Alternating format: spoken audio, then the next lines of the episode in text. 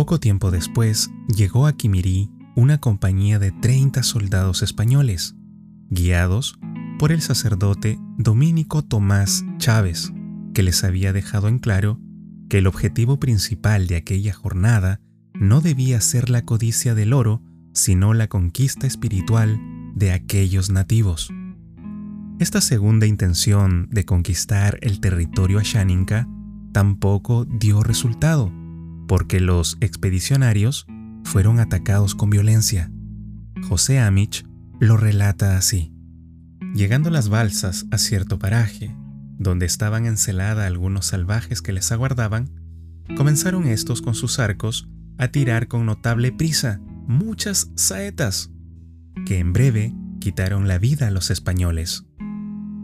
Sintiéndose herido, Jerónimo Jiménez, de un flechazo que le tenía atravesado, estando de rodillas dentro de la balsa, con un crucifijo en las manos, invocando devotamente el divino favor, llegó un indio de los que iban en la balsa con él y, como bárbaro alevoso, descargó un tan fiero golpe con uno de los remos y tángana sobre la cabeza y nuca del bendito religioso que, al punto, cayó muerto, con los sesos afuera.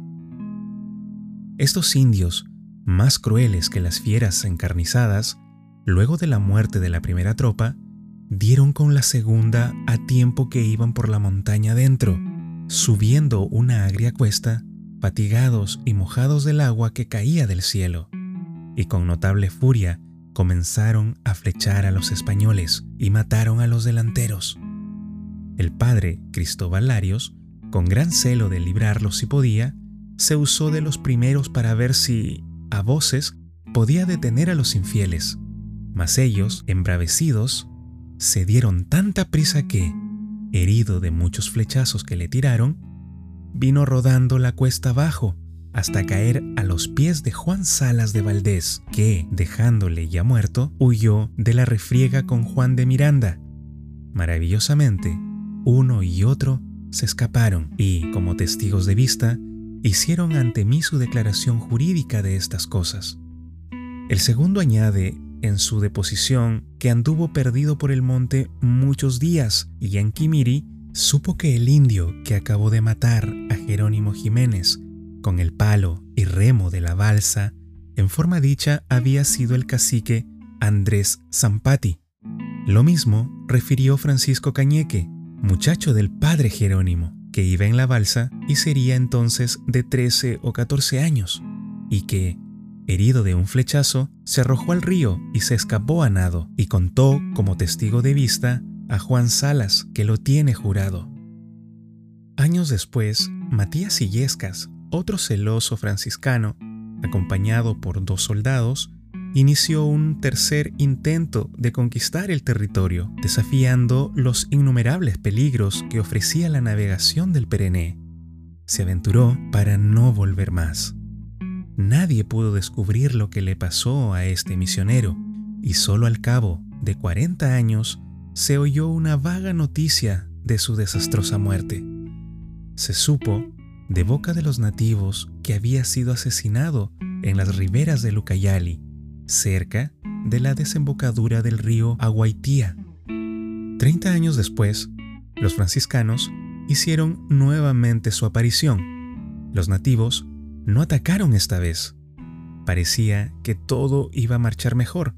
Incluso se levantó una pequeña capilla en Pichanaki, bajo el cuidado de Francisco Izquierdo, que no imaginaba la tragedia que vendría en poco tiempo.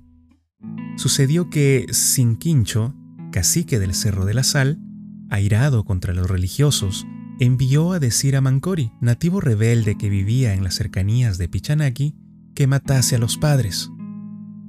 El 4 de abril de 1674, Francisco Izquierdo amonestó con mucho amor a Mancori, pero fue tal el enojo de éste que lo vieron salir del convento echando centellas por los ojos y luego fue convocando a los nativos, advirtiéndoles que estuvieran listos porque quería ejecutar lo que le ordenaba Sinquicho. Bien reconoció el padre izquierdo el peligro en que estaba su vida y estuvo todo el día en la iglesia con su compañero Andrés Pinto y un muchacho de 12 años que él criaba. Aquella noche, habiendo Mancori acaudillado a sus paisanos, armados unos de arcos, flechas y macanas, y otros con mechones encendidos, acometieron el convento. Los religiosos, luego que oyeron el ruido, se pusieron de rodillas, encomendándose al Señor. Entró, capitaneando Mancori, y, a la escasa luz de un mechón que llevaba otro indio, disparó su flecha contra el venerable padre con tal ferocidad que le pasó el corazón. Acudieron Pinto y el muchacho a abrazarse con su amado padre, y fue tal la lluvia de flechas que sobre ellos dispararon que, a breve rato, parecieron los tres un erizo, de tan cocidos y penetrados que estaban por las saetas. Acudieron luego los salvajes con las macanas y palos y desfogaron su furor en aquellos cuerpos, moliéndolos y quebrantándoles los huesos. Y para consumar su crueldad, los ataron con bejujos y arrastrándolos por aquellos montes, los arrojaron al río. Volvieron apresuradamente, agitados de la furia y, con los mechones que traían, prendieron fuego a la capilla, y el voraz elemento, en breve tiempo, redujo a cenizas todo. Cebado Mancori, con la sangre derramada de las tres inocentes víctimas, creció su furor y determinó quitar la vida de todos los religiosos que se hallaban en la montaña. Con ese depravado intento, acompañado de todos los salvajes bien provistos de armas, se embarcaron en balsas y navegaron el Perené río arriba, con ánimo de matar a los religiosos que se hallaban en Kimiri.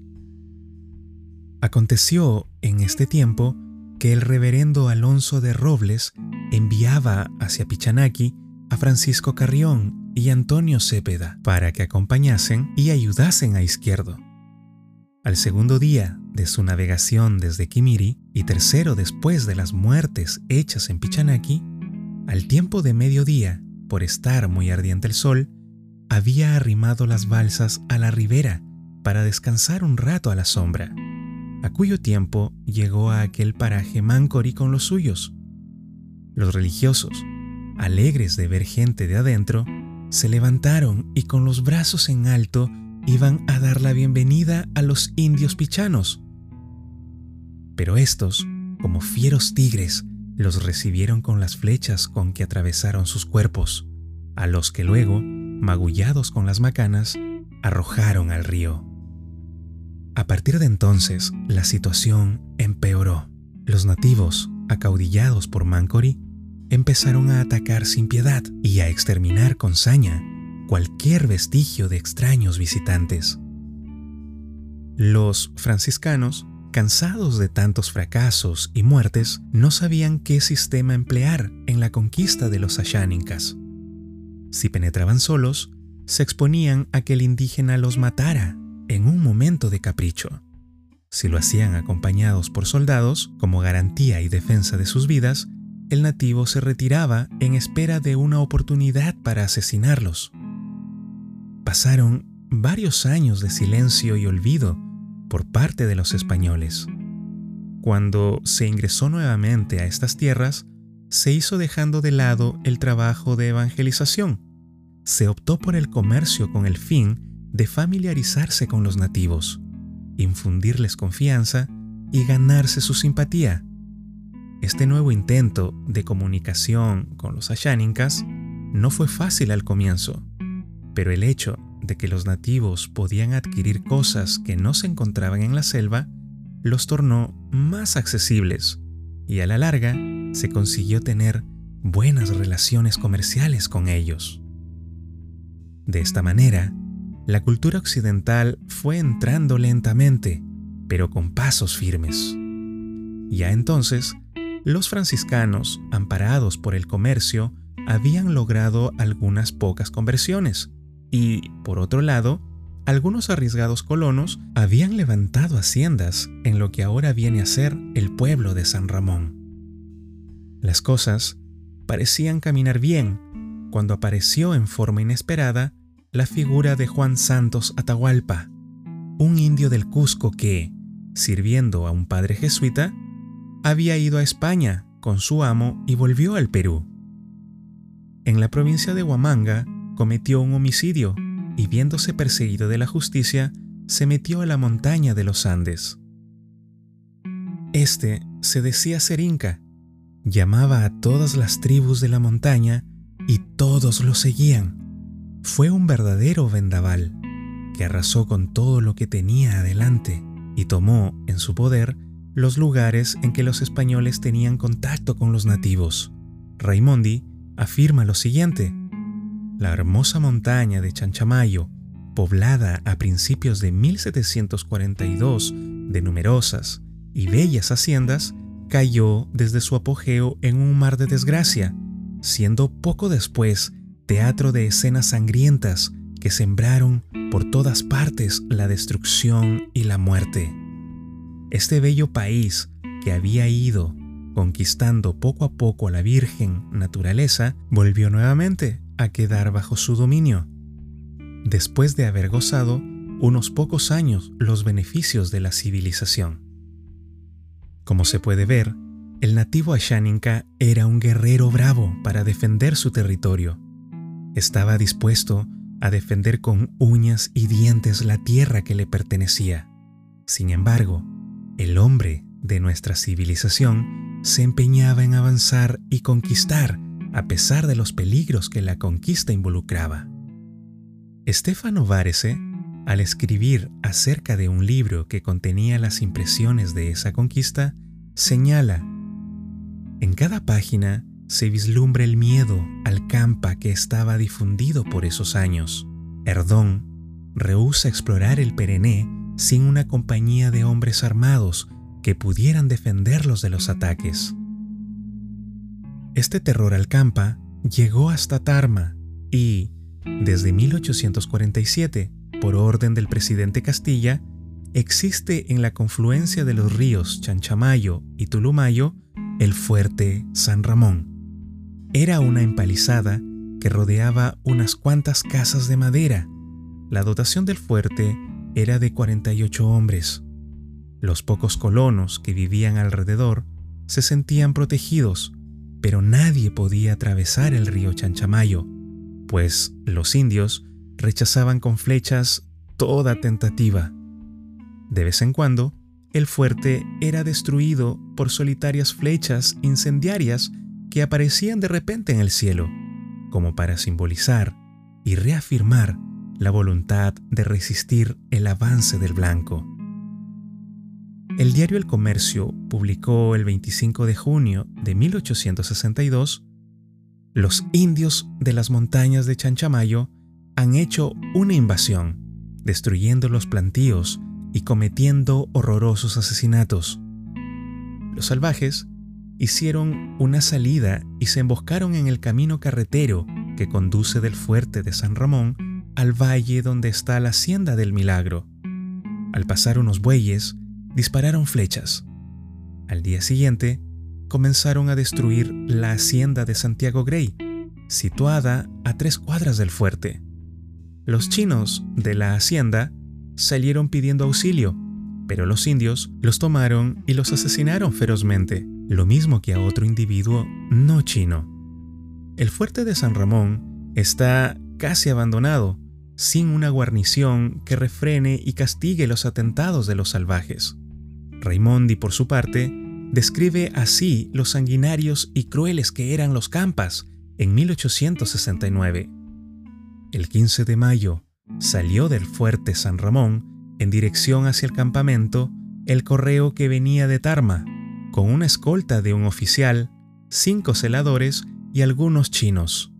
El oficial que era el alférez Luis Navarro, y dos celadores se adelantaron luego de atravesar la pampa llamada del Carmen y un puente sobre un riachuelo, y fueron atacados por los campas.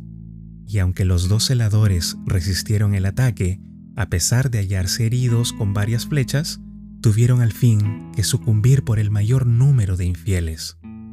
El oficial pudo escaparse de la muerte mediante el caballo en que iba montado.